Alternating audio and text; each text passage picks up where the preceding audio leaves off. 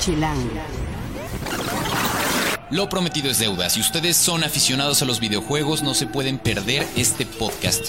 Porque Hugo Juárez nos va a contar cómo se puso el IGS, cuáles fueron los juegos con más filas, de lo que todo mundo habló, y 10 juegos que vale la pena tener y que les recomendamos. Además, les hablaremos de los estrenos de esta semana en cine. Tres buenas opciones que seguramente los van a llevar a la pantalla grande y si lo que a ustedes les gusta es el teatro, también tenemos una muy buena opción de un teatro pequeño donde se presenta que no se culpe a alguien de mi muerte. Estoy más en el podcast de Chilango. Chilango. Cine, conciertos, restaurantes, antros, bares, historias de ciudad, sexo, teatro, humor. Haz patria y escucha Chilango. Este podcast es presentado por Bacardi, Untamable since 1862. Chilangas y chilangos, bienvenidos a una nueva emisión del podcast de Chilango. Yo soy Juan Luis, me encuentran en arroba Juan Luis R. Pons y soy el editor de Chilango y de chilango.com. Encuentren cada martes un nuevo podcast en chilango.com diagonal podcast o también pueden suscribirse en TuneIn, en Mixcloud y ahora también en la tienda de iTunes.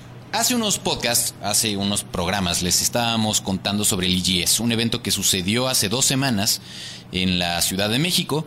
Y como tenemos un gran aficionado a la industria de los videojuegos y todo un tweet star al respecto de ello, eh, pues bueno, justo lo comprometí desde esa vez para que nos viniera y nos contara de vuelta cómo le había ido en el IGS y qué le había llamado más la atención. Por eso con nosotros está Hugo Juárez, que es nuestro editor adjunto en chilango.com. Cuéntanos, ¿cómo te fue? ¿Cómo se puso el IGS en esta edición 2014? Pues bueno, eh, había mucha expectativa del evento en cuanto a si iba a mejorar respecto, sobre todo hace dos años que fue, sinceramente, tocó fondo, fue un evento pérrimo. Eh, el año pasado subió un poquito y sin embargo no fue mucha gente porque se quedaron con la idea del de hace dos años. Este año sí subió bastante, mejoró mucho el evento, entonces yo creo que sí aprendieron de sus lecciones eh, anteriores y la verdad es que me pareció un evento bien, cuando dices que subió mucho, ¿qué, ¿en qué lo notaste? En la gente, que fue ya más, y en la variedad de actividades que hubo, y en la calidad de los stands, y en sí en la oferta para el público, creo que sí fue mejor. Ok, si dijeras cinco cosas que te brincaron, te llamaron la atención de esta edición, ¿qué nos dirías? Pues mira, ahora se hicieron muchas actividades paralelas a tal cual exhibición de videojuegos, que eso ya para mí es un valor agregado a lo que la gente está pagando, que no es poco. Estaría hablando, por ejemplo, hubo una como pequeña convención de desarrolladores, la EGS Developers, hubo conferencias, hubo concursos como de cosplay también, eh, por supuesto la exhibición de videojuegos y me faltaría una que puede ser, bueno, hubo la AGS Night que era como una fiesta, un poco como VIP el viernes, entonces yo creo que esas cinco cosas balancean bastante bien lo que fue el EGS este año. ¿Qué te sorprendió? Me sorprendió que en este año sí ya estamos viendo un poco más eh, de qué son capaces las consolas de nueva generación, a diferencia del año pasado o hace dos que todavía no existían, pero estaban como empezando, ¿no? Esta época como de, bueno, vamos a ver de qué somos capaces. En esta ocasión ya hay juegos un poco más avanzados. Entonces yo creo que eso sí me sorprendió. Es muy padre. algunos ejemplos? De Por ejemplo, eh, ahora estuvo The Order 1886 de PlayStation 4, que gráficamente me sorprendió bastante. También estuvo, pues porque es mucho más realista, eh, eh, se acerca mucho a lo que es eh, jugar con la luz, con la fotografía, con la edición, un poco como más artísticos, pero no en el sentido como del arte per se, sino que se ven, eh, se ve agradable, se ve sorprendente, sorprendente, o sea, se ve muy bien, realista, pero al mismo tiempo juega con estas épocas, porque es un juego que está situado en un pasado falso, en 1886. Entonces, juega justo con esta época, con el vestuario, y se ve muy realista, que eso creo que le da un gran plus a juegos que pueden ser de ciencia ficción.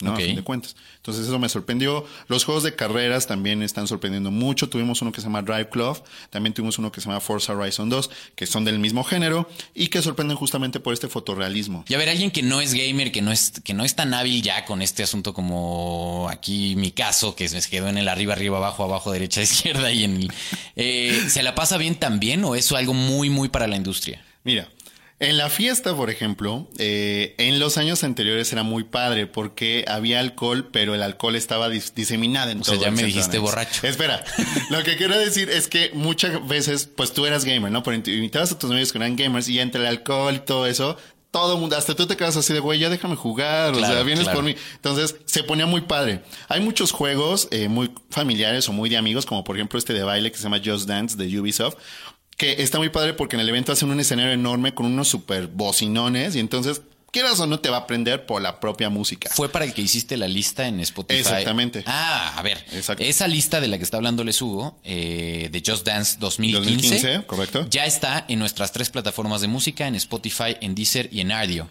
Para que se den una idea. Entonces, Pero si lo así- tienen, la van a escuchar las canciones, ¿no? Que pueden bailar en este juego. Exacto. Y si no te interesa el juego, aún así está chido el soundtrack, porque son como éxitos muy balables y muy pop. Entonces, Claro.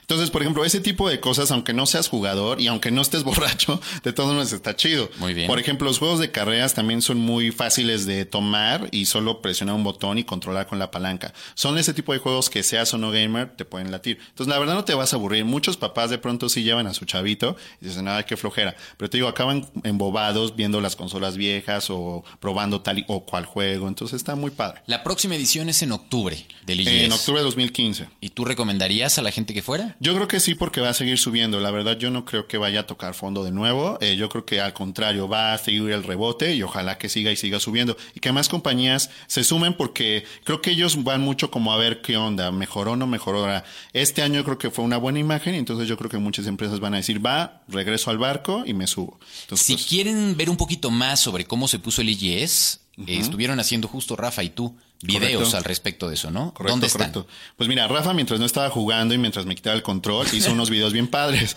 Entonces, eh, lo pueden checar en nuestro canal de YouTube, que es Chilango en video. Y en la subsección de Chilang Geeks, ahí vamos a poner los videos del, del, del IGS, iba a decir de tres, no, del IGS. Este, tenemos entrevistas y tenemos panorámica en general de cómo está el evento, para que si no me están creyendo, véanlo en video y van a ver que eso sí, no miente. Chilang Gamers es un especial que está vivo siempre en chilango.com, donde Hugo va concentrando todos estos contenidos de videojuegos. Lo pueden encontrar en nuestro canal de especiales o lo pueden encontrar justo en chilango.com diagonal Chilang Gamers. Correctísimo, exacto, ahí están y bueno, estamos en línea y pues vayan al IGS. Chilang Gamers obviamente se escribe como Chilango hasta la G y luego Gamers de aficionados a los videojuegos. Muy bien, a ver, pero vamos por partes. Para los que nos lo perdimos o que no estuvimos ahí, eh, justo hace unos podcasts nos contabas que es una gran expo que está en el centro Banamex. Correcto. Eh, y que tú podías llegar tal cual y, y probar algunos de los videojuegos eh, que... Ahí está mi duda. ¿Juegos que apenas se van a comercializar o juegos que ya están en el mercado? De los dos. De los dos. Pero recientes. Si ya están en el mercado, recientes. Ahora, hubo una, por ejemplo, una eh, área con consolas retro, que más que nada era como un museo itinerante, que tal cual literal las tienen en vitrinas porque son pues muy caras ya estas consolas de hace 20 años, 20, 15 años, algo así, y que eran juegos, digamos, viejos. ¿Cómo Pero cuáles? por supuesto, pues por ejemplo, teníamos el primer Nintendo, teníamos un Nintendo 64, un primer PlayStation, que ya tiene como 20 años o 15. Uy, pues escuchas, cuando, cuando Hugo cuenta esas cosas y yo Es pienso que yo jugué con ellos, digo, chales, ya ha pasado el tiempo. Y ya es pieza de museo, literal. Y ya es pieza de museo. Literal, sí, sí, sí. Ya Entonces, empiezo a oler a naftalina, entonces. un poco. Bueno, también yo, también yo, Juan Luis, te acompaño. No, y es padre porque de pronto los papás que son así como de, ay, mi chavito juega con su celular ahora, ve eso y eso se da, ah, yo también jugué con esas cosas. Ya, Exacto. como que se une la familia. Muy bien, entonces tiene una parte de museo, tiene una parte de pruebas. Eh, literalmente tienes que hacer fila, supongo. Sí, filas largas. No hay filas costo. largas. No, bueno, ya estás pagando un boleto, o sea, El- pero exacto. ya no hay costo extra, exacto. Exacto. Eh, ahora los pasillos estuvieron un poco reducidos, entonces la verdad será muy molesto estar ahí parado, porque de verdad son horas, este, para jugar 10 minutos. No es propio del IGS, esto es en todas las convenciones, pero sí me hubiera gustado un poco más de espacio, porque sí es un poco molesto de pronto estar ahí formado, pero bueno, esto es de todas las convenciones y ni modo, ¿no? La gente lo sabe, no es como que llegaras y, ay, me dijeron que eran cinco minutos y terminé formado una hora, no, se sabe, pero está, está chido, vale la pena, porque también es un poco eh, saber si vale o no la pena comprar un videojuego como ese, que pues la verdad no son baratos. Exacto, estamos hablando de videojuegos de 999 Exacto, pesos, básicamente sí, mil básicamente. pesos por juego, ¿no? Exacto. Entonces, eh, pues sí, te dan un- una probadita. Una probada. Eh, pero entonces, ¿cuáles son los juegos, por ejemplo, que tuvieron más fila? Mira, hay un juego muy popular que es Halo, que viene ya desde el primer Xbox y a lo largo de las generaciones pues ha estado muy en boga en los jugadores. Ese juego tuvo filas y filas y filas incluso desde la fiesta del viernes que era para disque pocas personas, ¿no? Entonces había mucha fila. En el stand de PlayStation también hubo bastante fila, los juegos sobre todo porque eran muchos nuevos y muchos que la verdad sí literal era de vale la pena o no comprármelo, nunca lo he jugado, entonces teníamos por ahí algunas exclusivas que eh, tuvieron mucha, mucha gente. De Xbox también estuvo Sunset Overdrive, que es un juego nuevo que apenas va a salir este año, que también tuvo muchas filas. Muy bien. Eh, ¿Hay área de comida, por ejemplo? Hay un área de comida que se cobra, que es la propia del centro Banamex, entonces bueno. Creo que ahí hay un pequeño este sacrificio, porque si de pronto, sí, porque de pronto es así horas y horas y te empieza a dar sed horrible, Claro. el calor está horrible, entonces es caro. La verdad es Ya. caro, pero bueno. Y sí, porque al final es el mismo lugar donde se hace Sonamaco, por ejemplo. Claro. Entonces son de estos salones muy grandes que dependiendo del evento, ¿es del, ¿estuvo en los salones principales o en...? En los principales, pero no como que no abrieron todo. O sea, como unas tres puertas, algo así, o dos, no recuerdo exacto. Y al final, bueno, tú además son de esas cosas que además del costo de entrada, pues te va aumentando la experiencia como tal, ¿no? O sea, aunque los juegos no cuesten, de alguna manera pues tienes que pasarte todo un día ahí, si es que Si quieres aprovecharlo. Sí, sobre ¿no? todo las filas, y aparte como había tantas cosas, las conferencias, las pláticas, había firma de autógrafos, ta, ta, ta. Cuéntanos Entonces, un poco de eso. Eso está padre porque sí también es un plus. De pronto no lo habíamos tenido tanto en años pasados y ahora regresó, pues tal cual los productores de los juegos o a lo mejor de pronto el artista principal, el que hace el arte o incluso quien hace las voces, van a los stands, a los booths, eh, sacan unos pósters gratuitos y los firman y se los regalan a la gente. O cada compañía hace como dinámicas para que te ganes el póster firmado. Eso está padre también. Hubo, por ejemplo, un panel con Ubisoft, que es una compañía de las más grandes ahorita, en donde tal cual los desarrolladores se sentaron y así los fans, háganos preguntas de lo que quieran y les contestamos. También gratuito. O sea, bueno, dentro del costo del boleto. Claro. Entonces está chido. Tiene, la verdad, te digo, vi variedad de cosas en este IGS que no había visto en los otros. Entonces te gustó más que otros años. Sí, me gustó. No me, yo creo que es como una pelota. Te digo, hace dos años fue el punto más bajo. Ahorita como que está el rebote, pero yo siento que puede subir muchísimo más. O sea, la neta, nosotros ya teníamos un muy buen nivel como país en cuanto a este tipo de eventos en Latinoamérica y Brasil ya nos tomó la delantera porque su evento es mucho más grande. Sin alburear los Sin brasileños. albur. sí, bueno. Ya, no voy a decir. Este, digamos que Brasil nos ganó en este, en este, en este caso. Ya Lleva la ahorita. delantera. No, lleva la delantera. Y este, y bueno, ya México ha perdido un poco de nivel, pero yo creo que tiene mucho potencial para recuperarse, porque ya, te- ya éramos los reyes de la región. en ese ¿Qué harías tú o qué debería suceder en el evento para que eso para que esto pasara? Ok, yo creo que debe haber más compañías. Muchas compañías se bajaron del tren desde hace antes, desde antes de la crisis de los dos años que te digo atrás. Eh, y no hay una unión. Yo creo que en la industria mexicana falta esa unión tanto de desarrolladores mexicanos como extranjeros en un solo lugar. Y yo creo que en otros países sí lo están haciendo. Por ejemplo, Brasil, India, donde es un país también en vías de, de desarrollo, pero su industria de videojuegos está creciendo, creciendo. Y también de cine, por ejemplo, que sabemos que Bollywood está cañón. Entonces, están justo eh, aprovechando el entretenimiento para crecer como economía, pero se están uniendo. Y en México no pasa esto. Entonces, yo metería más compañías y sí lo haría en un lugar un poquito más, bueno, ampliaría el lugar, porque el centro Banamex es grande. Ya. Nada más que aquí se compactó todo, lo haría un poquito más grande y sí creo que el costo a veces pega mucho. No Muy creo bien. que sea barato el evento. Eh, de lo que viste, ¿qué Ajá. cosas tendríamos que estar muy pendientes que vale la pena comprarse? Pues mira, ya a finales de año tenemos algunos juegos, por ejemplo, Devil Within, que es un juego de terror del creador de Resident Evil, todavía va a salir este año. Este, de hecho, ya eh, esta semana está saliendo, de hecho, esta misma semana. Eh, también por ahí tenemos, bueno, ya estamos en la época de los FIFAs y de, y de Pro Evolution Soccer. Para todos aquellos que sean eh, amantes del fútbol, pues bueno, tenemos estos dos juegos. También vamos a tener Sunset Overdrive, que no me lo perdería, es una exclusiva de Xbox One, como te comentaba. Y para el año que entra, muchos de los juegos que vimos en EGS son, son para el año que entra, pero como para los primeros meses. Entonces está The Order, por ejemplo, de PlayStation 4, está Until Dawn, que le mandamos saludos al buen Rafa, que es nuestro productor del podcast, porque le gustó mucho. Le gustó mucho ese juego que es como un poco burlándose de las películas slasher de clase B de adolescentes asesinados por maniáticos en cabañas Mientras están Eso. teniendo sexo. o desnudos. Exacto. Exacto. Este, ese tipo de cosas. Está divertido y la verdad no se me hizo tan tonto como yo creía que iba a estar. No está tan cheesy, tiene sus partes y sí te asusta. Ok. Está chido. Este, ¿qué otro? Tenemos Little Big Planet 3, también de Sony. eh, que es un juego muy para chavitos, está padre, pero también los adultos pues, nos divertimos mucho con él. Ya después de tres entregas, la verdad es que vale mucho la pena. Eh, estuvo también eh, Marvel, no, Disney Infinity 2.0, que es un juego que utilizas muñequitos, tal cual de las figuras de Disney, y se pasan al juego mediante un dispositivo. Entonces, Eso es todo un fenómeno. Es un fenómeno de coleccionismo para los chavitos, para los adultos, para todos. Está muy loco.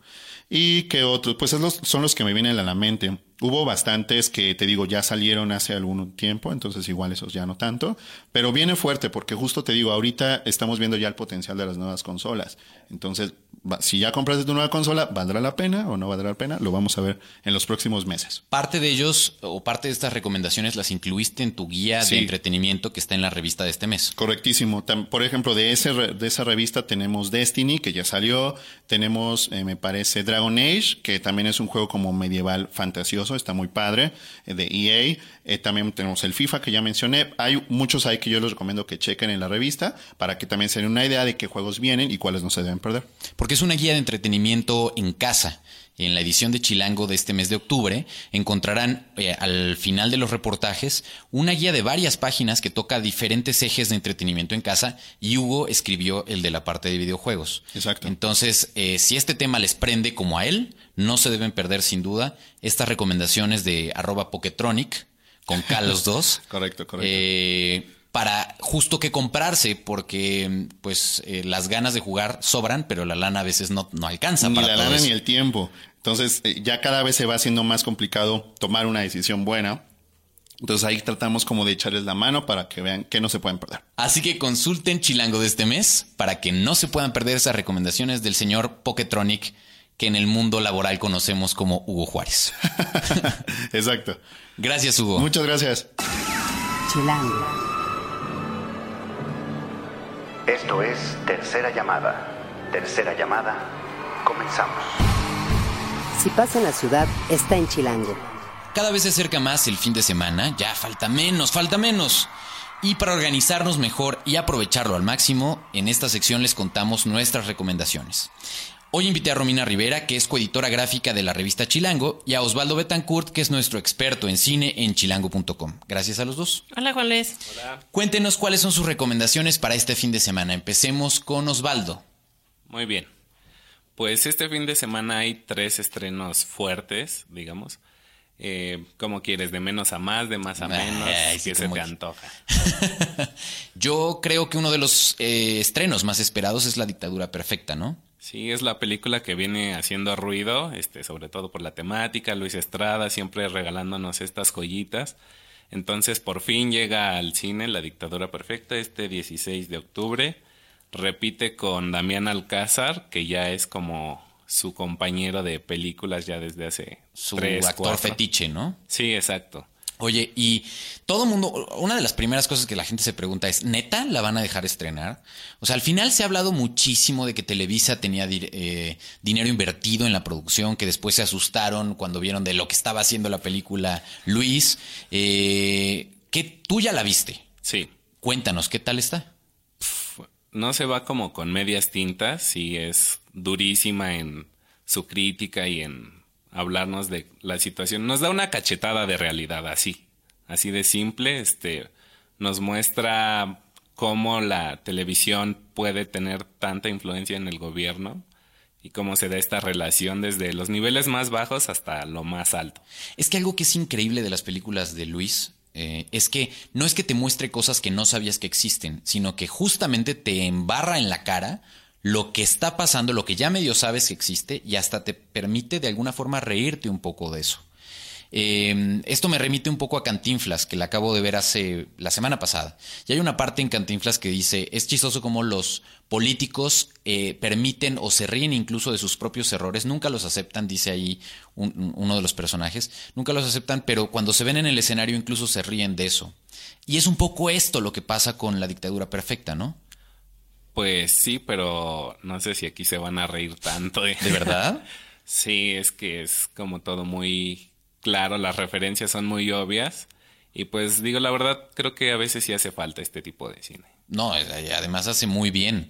Nadie como probablemente Luis Estrada para traer, eh, tocar esos temas y poner como esos dedos incómodos en las llagas que más duelen del país.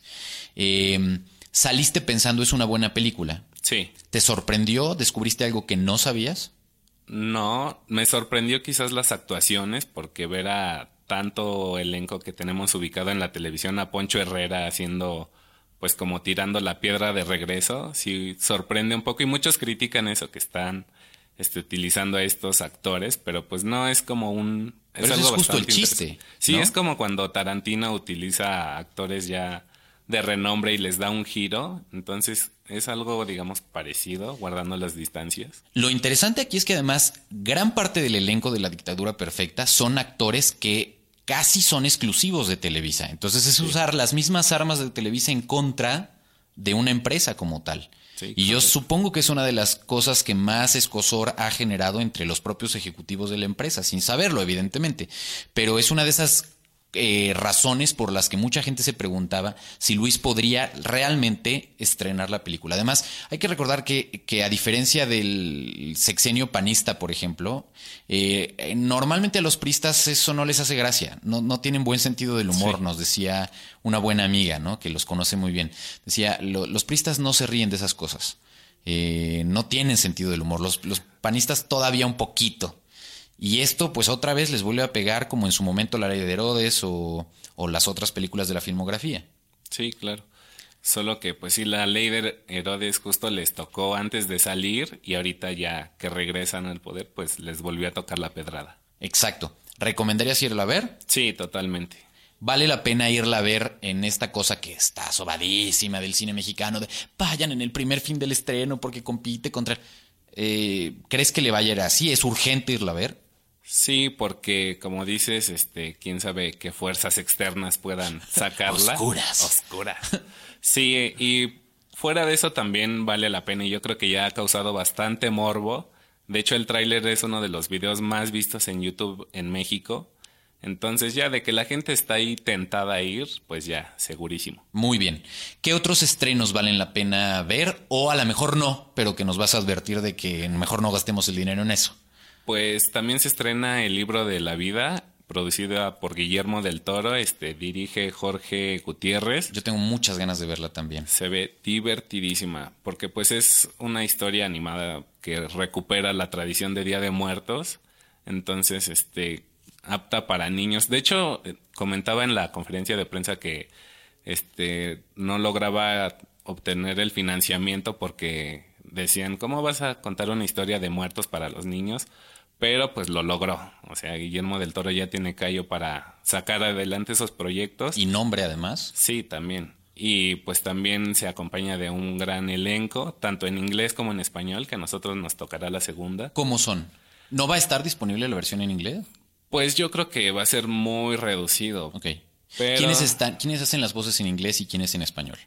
Pues campechanea Diego Luna, este también está Chaining Tatum en inglés. Ajá. Eh, Ron Perlman, que es, eh, lo hemos visto en Hellboy, y también aparece Gabriel Iglesias, que es un comediante bastante bueno de Estados Unidos, este, con sus cositas medio hispanas.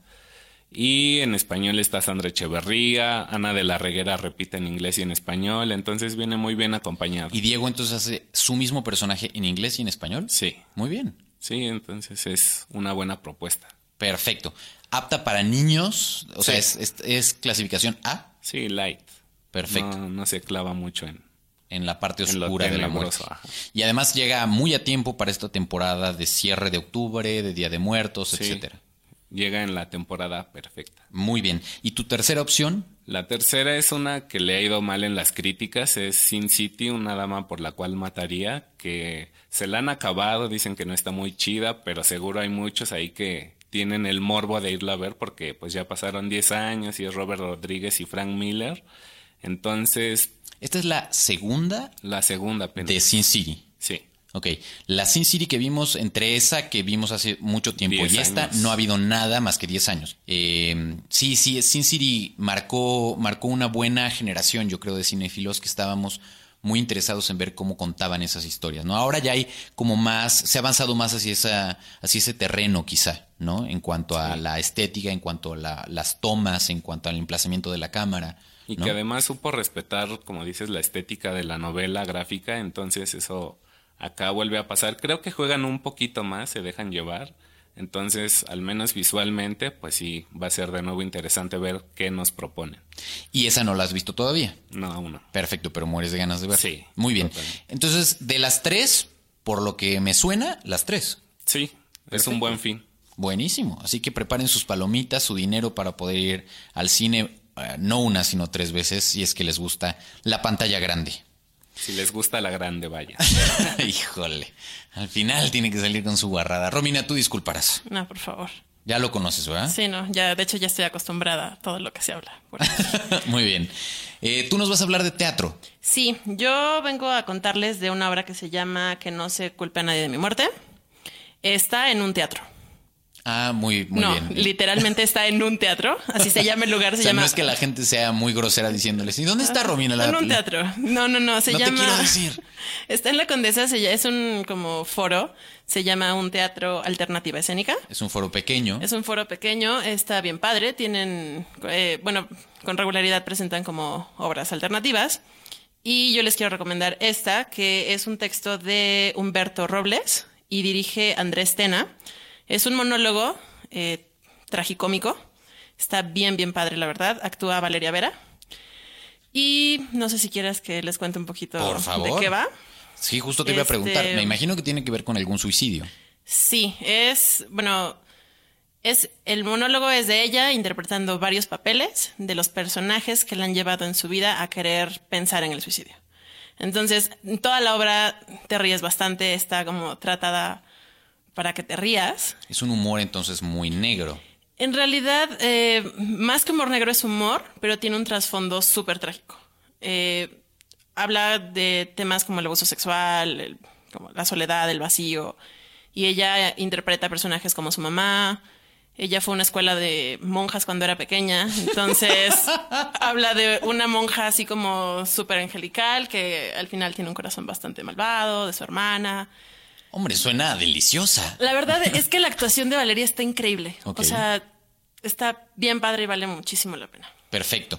Eh, ¿A partir de cuánto, eh, de cuánto están los boletos? ¿A partir de cuándo es las funciones y hasta qué día las pueden ver en un Mira, teatro? las funciones, la entrada general está en 200 pesos. Eh, va a estar hasta el 18 de diciembre. Ah, perfecto. Y acaba de estrenar. Perfecto. La función es, solamente es el jueves a las 9.30 de la noche y compren sus boletos porque se acaban, créanme. Muy bien, pues ahí tenemos dos opciones de buen entretenimiento para que puedan... Digo, y si no, o sea, también te digo que en un teatro tienen otras opciones para ver el fin de semana. Y esta es solo una de las obras que se presenta en, el, en un teatro. Sí, sí, sí. Hay, o sea, más opciones en la cartelera. Eh, pueden visitar la página que es unteatro.com.mx y pueden ver qué opciones hay para viernes, sábado, domingo. Me parece que también hay funciones para niños. Y incluso en el, o sea, en, un teatro también tienen talleres y cosas para. ¿Los boletos se compran directo ahí? Sí, se compran directo ahí. Ok, entonces tienen que lanzar a un teatro como tal. Buenísimo. Pues ahí tienen un par de recomendaciones muy útiles para disfrutar este fin de semana. Muy bien, gracias a los dos. Gracias. si quieren encontrar a Romina, la encuentran en arroba tangerin con doble A, tangerine y a Osvaldo, pues ya se los he dicho varias veces y es en Roxvaldo, arroba. Arroba Roxvaldo. Roxvaldo. Si quieren recomendaciones de cine, en el caso de, Osvaldo, o en el caso de Romina, que le gustan una infinidad de cosas, desde los musicales, los teatros, los karaokes. Principalmente. Muy bien. Despidámonos esta semana con Dark Horse, que es una de las canciones del más reciente disco de Katy Perry, que se presenta este viernes y este sábado, 17 y 18 de octubre en el Palacio de los Deportes en su gira Prismatic. En el diseño de audio estuvo Mar Morales, en la producción como cada semana Rafa Ahmed Rivera. Hagan patria y escuchen Chilango. Make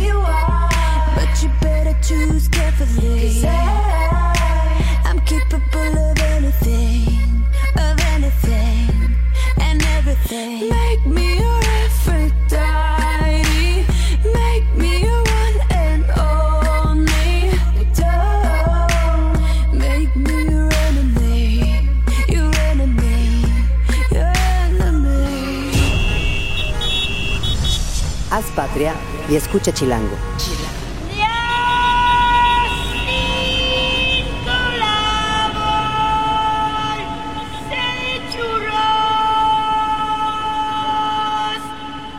Derechos reservados, Grupo Expansión 2014.